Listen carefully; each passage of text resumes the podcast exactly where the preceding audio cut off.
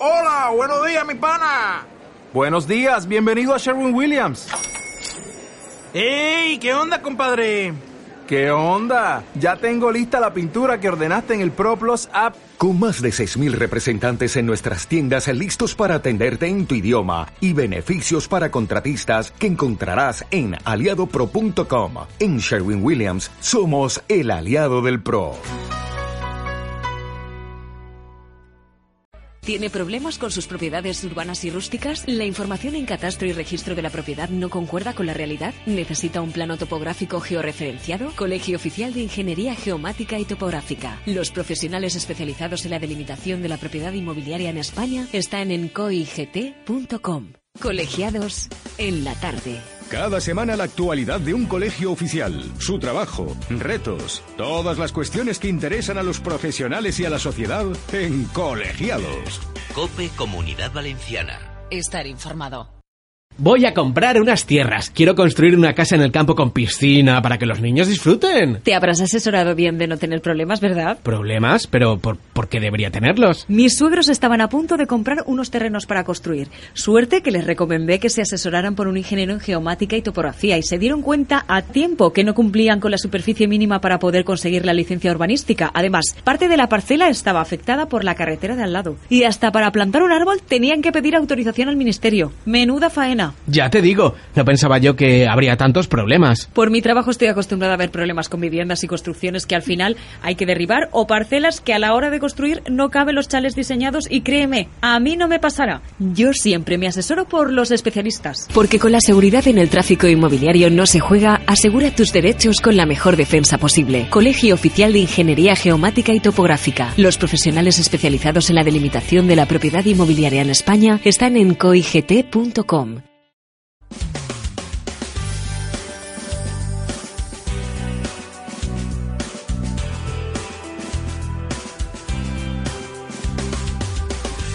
Bé, doncs avui de nou una sessió col·legiados ens porta al Col·legi Oficial d'Enginyeria Geomàtica i Topogràfica i a més a més avui tenim un contingut molt, molt xuli perquè tenim la taula plena de gent eh? a banda del convidat habitual com es Juan Pablo Navarro Batet que es el gerente territorial. ¿Qué tal Juan Pablo? ¿Cómo estás? Buenas tardes Carlos. Buenas ¿Qué tal? tardes. Hoy vengo muy bien acompañado. Ya lo veo, ya. Tienes aquí a cuatro amigos muy jóvenes y es que vamos eh, a hablar de esos eh, trabajos de final de grado de la carrera de Ingeniería de Geomática y Topografía de la Politécnica de Valencia y vamos a conocer ¿no? esos trabajos y a sus eh, protagonistas en estas últimas jornadas internacionales ¿no? de eh, GVSIG. Eso sí, es el sistema... Carles, eh, concretamente el año pasado, no sé si recuerdas, también hicimos un programa similar. Me acuerdo, tuvo, me acuerdo. tuvo tremendo éxito. Entonces lo que hemos pretendido traer es... Pues un- varios proyectos que se presentaron en las eh, pasadas jornadas internacionales GVSIG, ¿no? Y venido- que es el Sistema de Información Geográfica, ¿no? Sí. Muy bien. Y, y bueno, eh, hemos traído aquí un poco para que la gente vea pues las nuevas generaciones, ¿no? El- Estos son los que se van a incorporar a la tertulia, otros más para adelante ya, cuando, ya, cuando sean profesionales eh, para que vean todo consagrados. el talento, ¿no? El talento geomático. Bueno, pues hoy van a debutar. Vamos a saludarlos ya. Son Mario López Calero. Hola, Mario, ¿qué tal? Hola, buenas tardes. Eh, Carlos Vallarri, ¿cómo estás, Carlos? Buenas tardes, Carlos. Raquel eh, Alcón, hola Raquel. Buenas tardes. Y Jesús Nicolás eh, Sánchez, ¿qué tal? Bueno, cada uno trae su trabajo debajo del brazo y van a explicar un poquito en qué consiste, excepto Mario López y Carlos Vallarri, que trabajan conjuntamente, ¿no? Tanto Raquel como Jesús eh, traen su trabajo eh, de manera individual.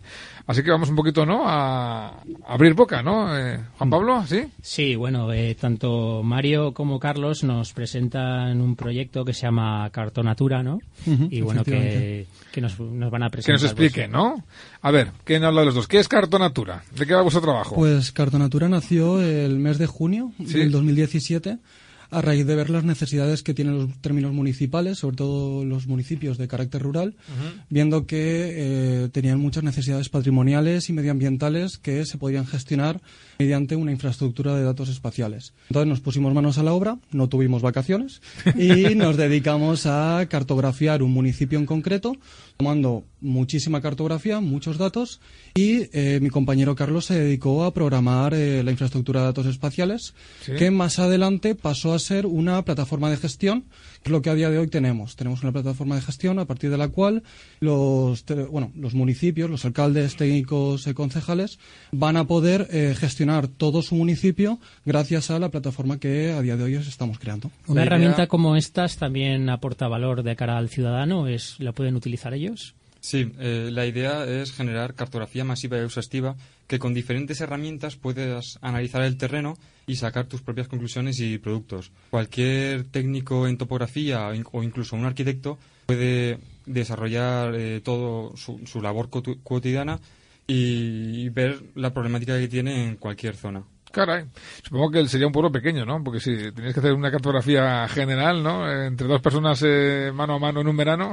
Bueno, realmente se hizo, bueno, la, hicimos, la hice yo en este caso, pues todo el verano, todo un mes, estuvimos yendo con el coche y andando. Era un municipio el cual conocía, Ujú. lo cual facilitó la, la tarea. Lo puedes decir, ¿eh? No, no pasa nada. ¿Qué, qué, qué- qué- pueblo era? No pasa nada. Bueno, mi municipio en este caso es Casinos, ¿eh? Ah, entonces, pues es un bueno, un pueblo municipio que tiene una Es un aproximadamente... pueblo magnífico, además, eh, amigos de este, de este programa, que los hemos entrevistado cantidad de veces cada vez que hacen la feria del turrón, hombre. Mira, efectivamente. Mando un saludo para ellos. Mi compañero eh, lo que hace es eh, eh, es un experto en cartografía que conoce mucho el monte, el terreno y puede sacar todo tipo de, de objetos físicos que a día de hoy nadie tiene y nadie puede encontrar. Siempre ponemos el ejemplo de si quieres eh, tener una capa de vegetación, lo que nosotros sacamos es eh, tipo de hoja, altura media del bosque y toda esa información para, por ejemplo, una metodología de control de incendios eh, puede ser muy útil.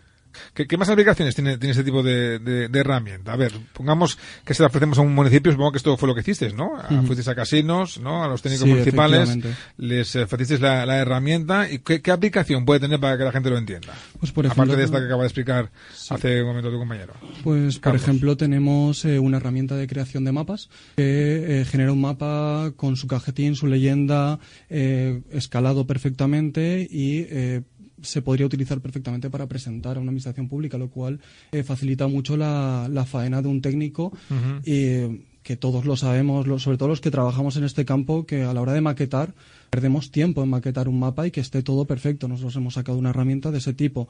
Luego también per- nos permite eh, dibujar, que bueno, en nuestro caso pues se llama digitalizar sobre el mapa. Y también una herramienta que vamos a sacar próximamente va a ser la el envío automático entre IDES, entre infraestructura de datos espaciales, de informes. El sacar un informe particular y con un solo clic el poder enviar un informe sin necesidad de ir al otro municipio o incluso pensamos siempre en la necesidad de los clics que hay que hacer a la hora de abrir pestañas, abrir un correo, etcétera.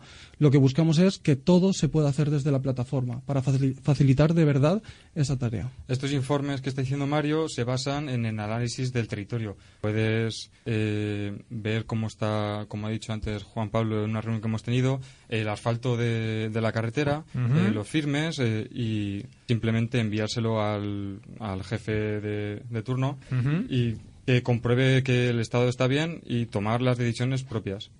Bueno, lógicamente, al ser un trabajo de fin de carrera, pues esto es un- un- como si fuera un proyecto piloto, ¿no? Lógicamente, cuando se presentó a, a la, a la población de casinos, ¿cómo fue recibido por los eh, técnicos que van a poder eh, darle uso?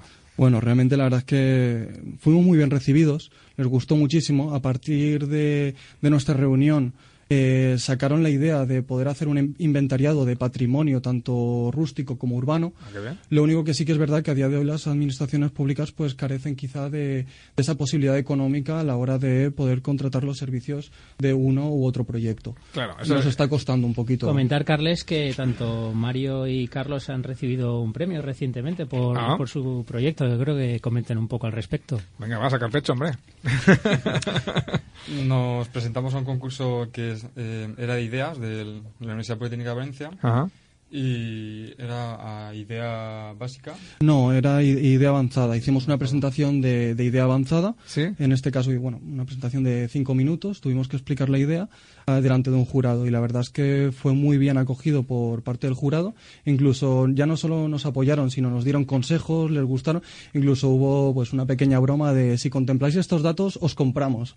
Y le dije, pues mira, casualmente vengo de un mundo de la minería y sé perfectamente los residuos eh, que se vierten en antiguas minas y por supuesto que contemplamos residuos eh, que existen en el medio ambiente. ¿Os compraron? No, eh, se arriesgaron demasiado, la verdad. Y bueno, ¿y proyectos de futuro? ¿Podéis comentar algo? Sí, eh, ahora actualmente estamos hablando con la mancomunidad de Albarracín y con la diputac- eh, con el presidente de Diputación de Teruel y ya hemos hecho los prototipos para ellos y próximamente en breves tendremos una reunión con ellos. Bueno, pues ojalá saca de ahí algo positivo, ¿no? Y que ese trabajo que tanto os ha costado, bueno, le podáis sacar en un futuro rendimiento, que no, solamente sirva, ¿no? Para cerrar con brillantez eh, el grado, la carrera, ¿no? O sea, también hay que pensar también en el futuro próximo, ¿no, Juan Pablo? Claro que sí. Vamos con más eh, proyectos, Juan Pablo. Sí, eh, en la siguiente eh, va a ser Raquel Alarcón, pues ha hecho eh, un estudio metodológico de señalética y rutas de evacuación en zonas españolas de riesgo de tsunamis mediante técnicas geomáticas. Muy bien. Raquel Arcón. Sí, sí. Ah, pues antes creo que he dicho mal tu, tu, tu, tu apellido, he dicho Al- Alcón. No pasa nada. Es Arcón, es Arcón. Muy bien. sí. Bueno, pues eh, cuéntanos un poquito tú también, eh, Raquel, de qué va este título, por cierto, bastante largo. Sí, de, sí, la verdad es que sí. de tu proyecto. Lo voy a repetir. Estudio metodológico de señalética. Es que la gente que, nos, que somos, no somos, eh, no somos legos en esta materia. Y rutas de evacuación en zonas españolas de riesgo de tsunami mediante técnicas geomáticas. Dicho en cristiano, Básicamente quería aprovechar todas las técnicas y conocimientos que hemos aprendido en la carrera de geomática para aplicarla a resolver un problema que puede existir perfectamente en el ámbito de hoy en día en España, como pueden ser los tsunamis. Y básicamente, pues, se trata de. El trabajo fue elegir dos zonas de estudio Sí. en las cuales se aplicó eh, un caso hipotético de que si hubiera tsunami, pues mm, realizar rutas de evacuación y establecer una especie de señalética a la hora de, de la evacuación. Esto, claro, lógicamente la gente dice, bueno, esto son pal- palabras mayores, ¿no? Pero es verdad, es cierto que el Mediterráneo no tiene, no tiene, eh, la problemática, ¿no? De un gran océano, estamos más eh, protegiditos, pero sí que es verdad que hay movimientos sísmicos también en nuestra zona, aunque... No, pero Carles, ya creo hemos conectado, eh, comentado en alguna ocasión Sí. eh, la península ibérica, ya hemos tenido eh, en alguna ocasión... ¿Algún que otro sustito? Algún otro sustito, eh, concretamente en Lisboa. Sí. eh, hubo un, un gran tsunami. y- Claro, pero Lisboa es el, el- es el, el Sí, océano. sí. Yo hablaba un poquito de- eh, hablando de- desde nuestro punto de vista, desde los, los valencianos, pero podría darse, ¿no? Sí, sí, pero las zonas de estudio concretamente estaban eran Cádiz y Conil de la Frontera. Ah, muy Están, bien. claro, al otro lado. Ahí al, al- al otro ladito. Claro. Bueno, ¿y cómo fue este, cómo fue este estudio? ¿Cómo fue esta, esta aplicación de tu estudio? Pues fue bastante revela- revelador porque yo al principio pues no pensaba que esto era que esto podía pasar en España, claro. Y claro, empecé a esto salió a raíz de ver un documental y empecé a buscar información y me di cuenta de que no existe ningún tipo de señalética ni ruta de evacuación, a pesar de que sí que existe el hecho de que esto puede pasar y puede ocurrir. De hecho, existen antecedentes. En 1755 ocurrió un tsunami que afectó a todas las costas de Portugal y Andalucía. Y los desastres fueron enormes. Claro, es que esto es muy importante. Es verdad que, que, que- ocurra un tsunami es una cosa bastante difícil. Pero el día que pasa, Claro. una- una desgracia así, siempre hay alguien que dice, y nunca a nadie se le ocurrió preparar ningún proyecto de, de- de evacuación o de prevención o de aviso, lo que sea. Ay, pues no. Salvo que alguien como Raquel pues eh, tuviera tiempo para, para, para hacer el trabajo de posgrado, ¿no? Claro. Bueno, ¿y y cómo fue? Explícame un poquito cómo, cómo fue ese desarrollo, va. Pues básicamente utilicé datos LIDAR. Con ellos eh, creé un modelo digital del terreno, con lo cual podíamos obtener alturas de los edificios, de los árboles, del propio terreno. Sí. Y también utilicé datos de, de la sede digital del catastro, de manzanas, pa- ma- ay, manzanas, parcelas y ejes de calles. Sí. Y a partir de ahí, pues, eh, en función de un PDF que encontré en la página digital de Protección Civil, Sí. en el cual salía toda la línea de costa española, graduada en un en una línea de color y en función del color que tuviera, pues la altura de ola en caso de una mira más grande o más pequeña. Y centrándome en el caso de Cádiz y con el de la frontera, pues obtuve una altura de ola y a partir de ahí una cota de inundación y se aplicó esa cota de inundación a toda la zona. Y mediante el modelo digital del terreno que he comentado antes, pues obteníamos las zonas más elevadas y más alejadas. De ahí creábamos las rutas y establecíamos la señalética. Claro, se trata, se trata simplemente ¿no? de, de, ver cuáles son los puntos eh, a los que habría que acudir ¿no? en caso de que hubiera un aviso de tsunami. ¿Es también aplicable ese tipo de trabajo, se me ocurre así de repente, ¿eh? a una cosa así más cotidiana en Valencia como puede ser una riada? Sí, se podría establecer porque mm, básicamente es establecer zonas de, de, inundación máxima. Entonces se establecería también, se podría establecer una cota de inundación y a partir de ahí pues ver qué zonas quedarían inundadas y qué zonas que no se quedarían inundadas. Luego supongo que habría que comunicar, ¿no? Cuáles son claro. las, las, vías, ¿no? Los, las escapatorias que la gente tendría que conocer en el caso de que hubiera claro. riesgo de que esto, de que esto ocurriera. En el caso de trabajo se escogió calles y que fuesen lo más grandes posible, lo más anchas y que fuesen perpendicular a la playa, para que en el menor, en el menor tiempo puedas alejarte lo más posible. Claro. Y es, supongo que es aplicable, hiciste el trabajo sobre mm. Cádiz o cualquier otra zona costera, ¿no? Claro, de, claro. de, de, la península, ¿no? Bueno, cualquier país, lógicamente, sí. ¿no? De hecho, para hacer este trabajo me basé en trabajos que vi de América Latina, que lo hacían exactamente igual. ¿Y en España no existe nada similar? No, de hecho, en, estuve buscando información y en Portugal sí que hay dos ciudades pioneras en señalética de tsunamis, pero en España actualmente no hay nada. ¿Has tenido ocasión de compartir tu trabajo con algún experto en la materia, con algún municipio, con alguien eh, en fin, relacionado con esta historia? La verdad es que sí que me gustaría compartir todo este trabajo y esta información con el Ayuntamiento o la Diputación de Cádiz y con uh -huh. Protección Civil. Pero todavía no has tenido oportunidad, no, ¿no? No, no he podido, pero sí que, sí que lo tengo en mente. Es importante eso, que al final tiene, desde las administraciones tiene que haber una mayor inversión ¿no? y sobre todo de cara a la prevención. ¿no? Eh, al final estamos hablando de personas, ¿no? Es, hay que eh, todos estos temas de seguridad hay que primar, ¿no? Y aparte, eh, los entes también tienen que tener en cuenta que cuando hay un tsunami, aparte de que pueda haber eh, peligro de cara a las personas, uh -huh. también e infraestructuras, pues también incluso puede ocurrir en tema de plantaciones agrícolas, ¿no? Al final, uh -huh. no olvidemos que si se inunda por completo unos campos, al final se pueden echar a perder, ¿no? Entonces, sí, este trabajo que, que ha hecho Raquel me recuerda bastante a estos que se hacen ahora de poder imaginar cómo quedaría nuestra costa en el caso de que el cambio climático provocara una, una un aumento del nivel, aumento del nivel del mar, ¿no? Es un poco parecido, sí. aunque en ese caso será será sin ola, sin, claro. o, o, o, no sé, igual sí, no sabemos cómo será, ¿no? Mm. Pero también eh, señala un poco, ¿no? Los puntos que se podrían salvar y los y los claro. que no. Es un poco, mm. ha sido por esa línea, ¿verdad, Raquel? Sí, sí, he ido por esa línea. Qué bueno. ¿Te imaginas que esto pueda tener en un futuro una, una aplicación de verdad de, real y que sea, en fin, que, que te lo compren? Pues, pues, estaría bastante bien porque es que puede, puede pasar perfectamente. No se sabe cuándo, cuándo puede pasar porque los tsunamis los provocan las fallas que están situadas en el Golfo de Cádiz. Sí. Ahí se está acumulando una energía que no sabemos cuándo se va a liberar. No se puede prever. Entonces, pues ya que tenemos un problema y no se puede eliminar ese problema, pues estar prevenidos. Claro. Fíjate lo que pasó hace, hace nada, hace unos pocos años en, en Lorca y claro. zona de riesgo sísmico y nadie se imaginaba que iba a ser tan grave y lo fue lamentablemente, ¿no? Pasas por ahí por la población y aún se ven después del tiempo los, eh, en fin, las consecuencias de aquel susto morocotudo de aquel, de aquel drama. Bueno, pues vamos con la última, ¿no, Juan Pablo? Sí, eh, por último. Una vamos a buena, eh, por cierto. Gracias.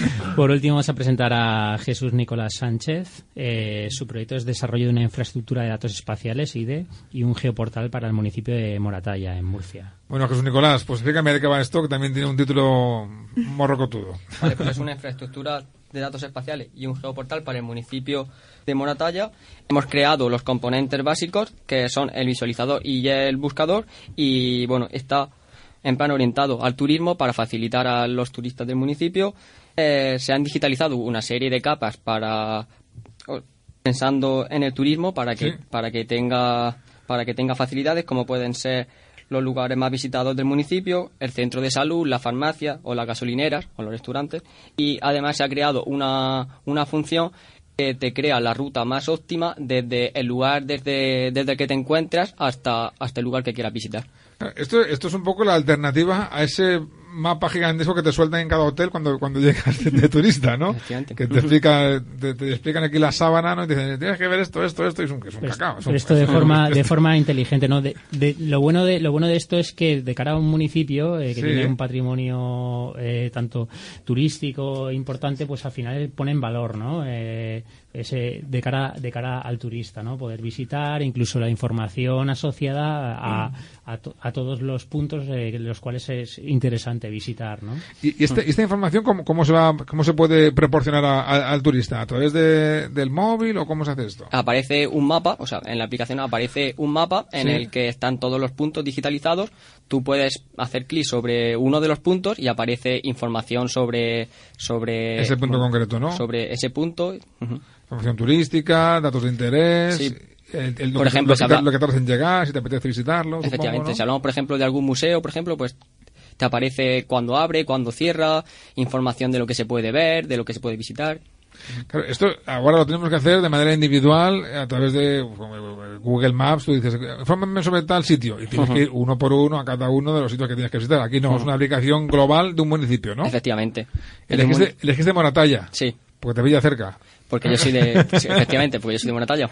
Muy bien, pero bueno, se puede aplicar lógicamente a cualquier A municipio cualquier otro. Turístico. Efectivamente. Y también has tenido, como, como antes hablábamos con Carlos, eh, oportunidad de presentarlo a, allá, al municipio y explicarles un poquito tu, tu idea. Cuando yo estaba llevando a cabo el trabajo, sí que estuve hab- hablando con ellos. Ellos fueron los que me fueron suministrando información del- de los de los lugares que podía digitalizar, de todo eso, y, y sí que le iba gustando el proyecto y ahora cuando está terminado aún no he hablado con ellos, pero sí que tengo intención de ir a hablar con ellos a ver si les interesa. Bueno, se has hecho un trabajazo importante, les has ahorrado faena por un tubo, ¿no? Sí. Ahora falta también que, bueno, que te faciliten a ti el trabajo para hacer el trabajo de grado está, está muy bien, pero luego también que haya un poquito de...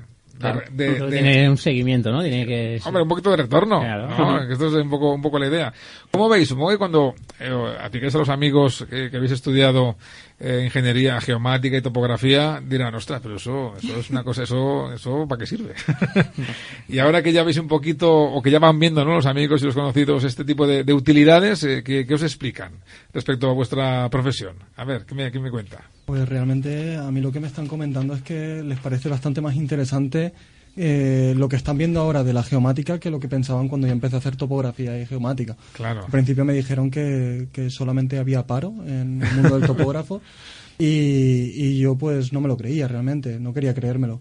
Con el paso del tiempo se ve que tengo muchos compañeros que han acabado ya el grado y que están muchos trabajando, algunos eh, se han tenido que ir fuera, otros Claro. están aquí trabajando. Y eh, la verdad es que yo estoy contento con las salidas que nos está ofreciendo el campo. La verdad es que antes, eh, hace ya años, solo se hablaba de topografía, pero nosotros somos como la revolución de este mundo de la geomática, porque no es topografía, es de detección, es fotogrametría, es geodesia, es una gran cantidad de... Localización, algo tan, tan básico, ¿no? Que estamos en el- A- Ahora mismo somos técnicos en geoinformación y geomática. Que lo tenemos hasta en el Tinder, ¿no? la localización.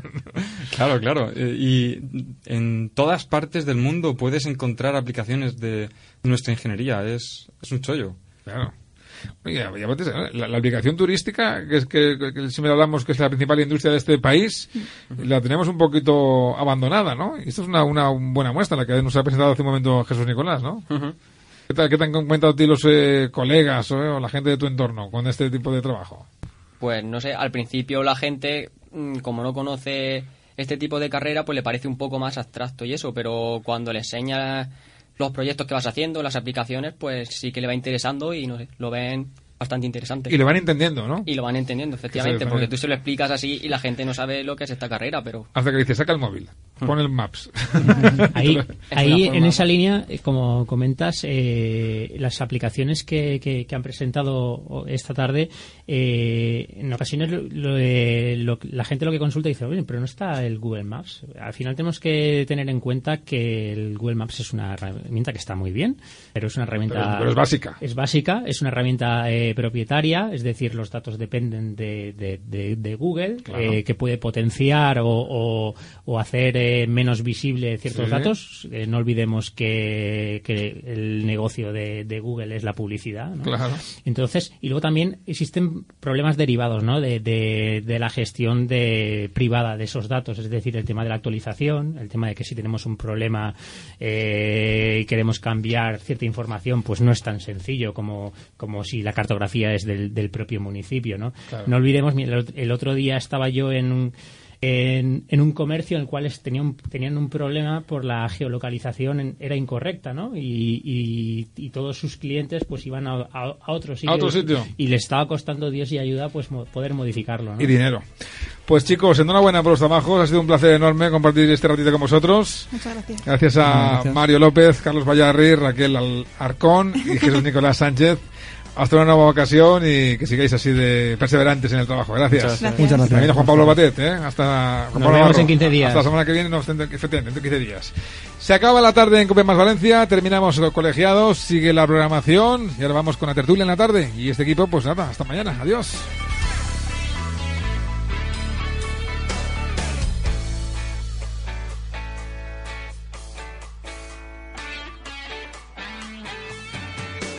La tarde. Cope más comunidad valenciana. Estar informado. ¿Tiene problemas con sus propiedades urbanas y rústicas? ¿La información en catastro y registro de la propiedad no concuerda con la realidad? ¿Necesita un plano topográfico georreferenciado? Colegio Oficial de Ingeniería Geomática y Topográfica. Los profesionales especializados en la delimitación de la propiedad inmobiliaria en España están en coigt.com. El otro día fui al notario para segregar una parte de mi finca para mi hija y me pidieron un plano georreferenciado y, y no sé qué de un GML. No pensaba que esto fuera tan complicado. Ya lo creo que lo es y yo con mi patrimonio no me la juego. A mí me pasó lo mismo cuando quería arreglar mi finca en el registro de la propiedad. Quería asegurar mi propiedad para que mis hijos no tuvieran problemas cuando ya no estuviera y finalmente inscribimos la cartografía de esta. Ahora mi parcela en catastro y registro de la propiedad coincide con la realidad y ya estoy tranquila. ¿Y cómo lo solucionaste? Necesitarás contactar con un ingeniero en geomática y topografía o ingeniero técnico en topografía. Te asesorarán en lo que necesitas y no tendrás que preocuparte de nada. Trabajan día a día con registradores y notarios y son los expertos en estas materias. Eso me comentaron en la notaría. Tienes razón. Ahora mismo contacto con su colegio profesional y, y me evito problemas. Porque con la seguridad en el tráfico inmobiliario no se juega, asegura tus derechos con la mejor defensa posible. Colegio Oficial de Ingeniería Geomática y Topográfica. Los profesionales especializados en la delimitación de la propiedad inmobiliaria en España están en coigt.com.